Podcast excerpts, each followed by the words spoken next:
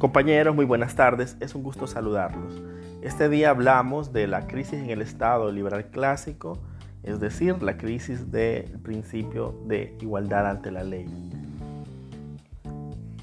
Es importante comenzar recordando que en 1789, en la Revolución Francesa, así como las constituciones de 1791, 1793 y 1795, que también surgieron a partir de la Revolución Francesa, es decir, en 1789 se hace la, parte revolucionaria, la parte política, la, revuelta, y se nombra el encargo de crear una asamblea constituyente. La asamblea constituyente, como decimos, es aquella que crea la constitución.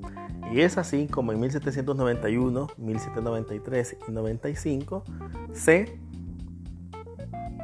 concretan en esos años cuatro constituciones distintas. Bueno, en todas ellas se recogía que los hombres eran iguales ante la ley, nacían por naturaleza iguales y que eran iguales ante la ley. Pero una pregunta que les hago en la carpeta es, ¿y las mujeres? ¿Y los pobres? Primero, abordaremos el tema de los pobres. Si bien el, con el surgimiento del nuevo Estado, del Estado moderno, existe el Parlamento y la capacidad de votar, es decir, los derechos civiles, estos no eran universales, sino que eran parciales. A ese tipo de voto se le llamaba censitario y tenía que ver con que solo ciertas personas con cierta capacidad educativa, monetaria, es decir, económica, eran los únicos que podían votar en ese momento. Es decir, el voto no se había liberado para toda la población y por ende los estratos más pobres eran incapaces de votar en los primeros años de la revolución. Luego de esto vino Napoleón y creó el imperio francés, lo que abolió casi por completo todo signo de la república, de la primera república francesa, constituida a partir de la revolución. Entonces, ¿cómo era eso? Que éramos iguales ante la ley y por naturaleza, pero no todos éramos iguales para votar. Una contradicción enorme. Y la segunda gran contradicción es, ¿y las mujeres? ¿Dónde quedaban las mujeres? Pues decirles que las mujeres no fueron tomadas en cuenta hasta inicios del siglo XX. Es decir, casi 130 años después de la Revolución Francesa. Mientras que el voto universal, bueno, no, podríamos decir el voto universal, pero mientras que el voto general para los hombres se aprobó a, a mediados, finales del siglo XIX, es decir, 1850, 60, 70, el voto de las mujeres se aprobó hasta los años 1920, 1930. Es decir, siempre venían atrás. Y venían atrás porque precisamente eh, la igualdad en el voto era un poco ficticia, no tomó en cuenta en principio las mujeres y estas, así como los, los obreros, las clases pobres, específicamente de hombres, tuvieron ahí sí que arrebatar su derecho a elegir. En el caso de los hombres pobres, de los, vamos a decir, del estrato, vamos a utilizar esta palabra de manera momentánea y un contexto específico, vamos a, denominar al proletariado de hombres, por decirlo de una manera, la clase obrera, lo fue inspirada en gran medida por las teorías y por la lectura socialista y socialdemócrata que se hizo de la sociedad.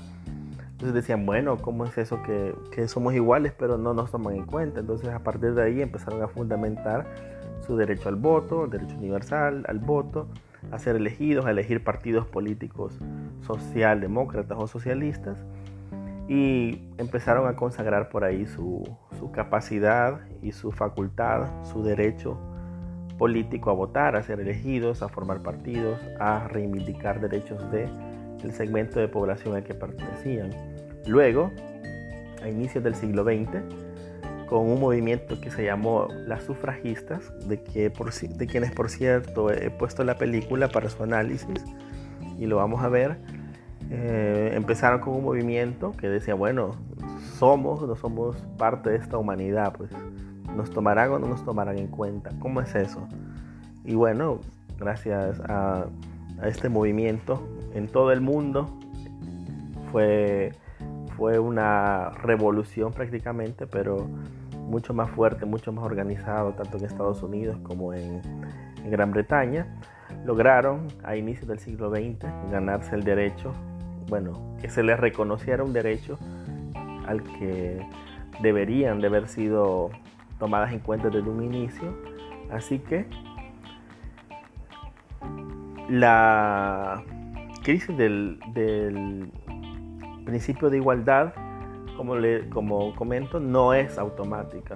Sí, todos son iguales ante la ley, pero bueno, ¿cómo es eso? Los obreros no fueron tomados inicialmente y las mujeres hasta 130, 140 años después.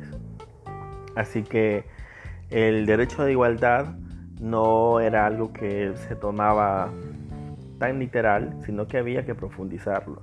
Y a medida que se ha ido profundizando, han ido surgiendo nuevos nuevos compromisos estatales para con la población. Primero fueron estas profundizaciones que pusieron al pie del cañón con unos eventos que narramos, que comentamos el día lunes, como la guerra, el periodo entre guerras, la situación de, de las reivindicaciones socialistas y socialdemócratas, que se logró que el Estado lograra tener y debiera tener otro tipo de compromisos para con aquellas clases más desfavorecidas. Esta es la audio clase de este día. Nos vemos en Teams. Saludos.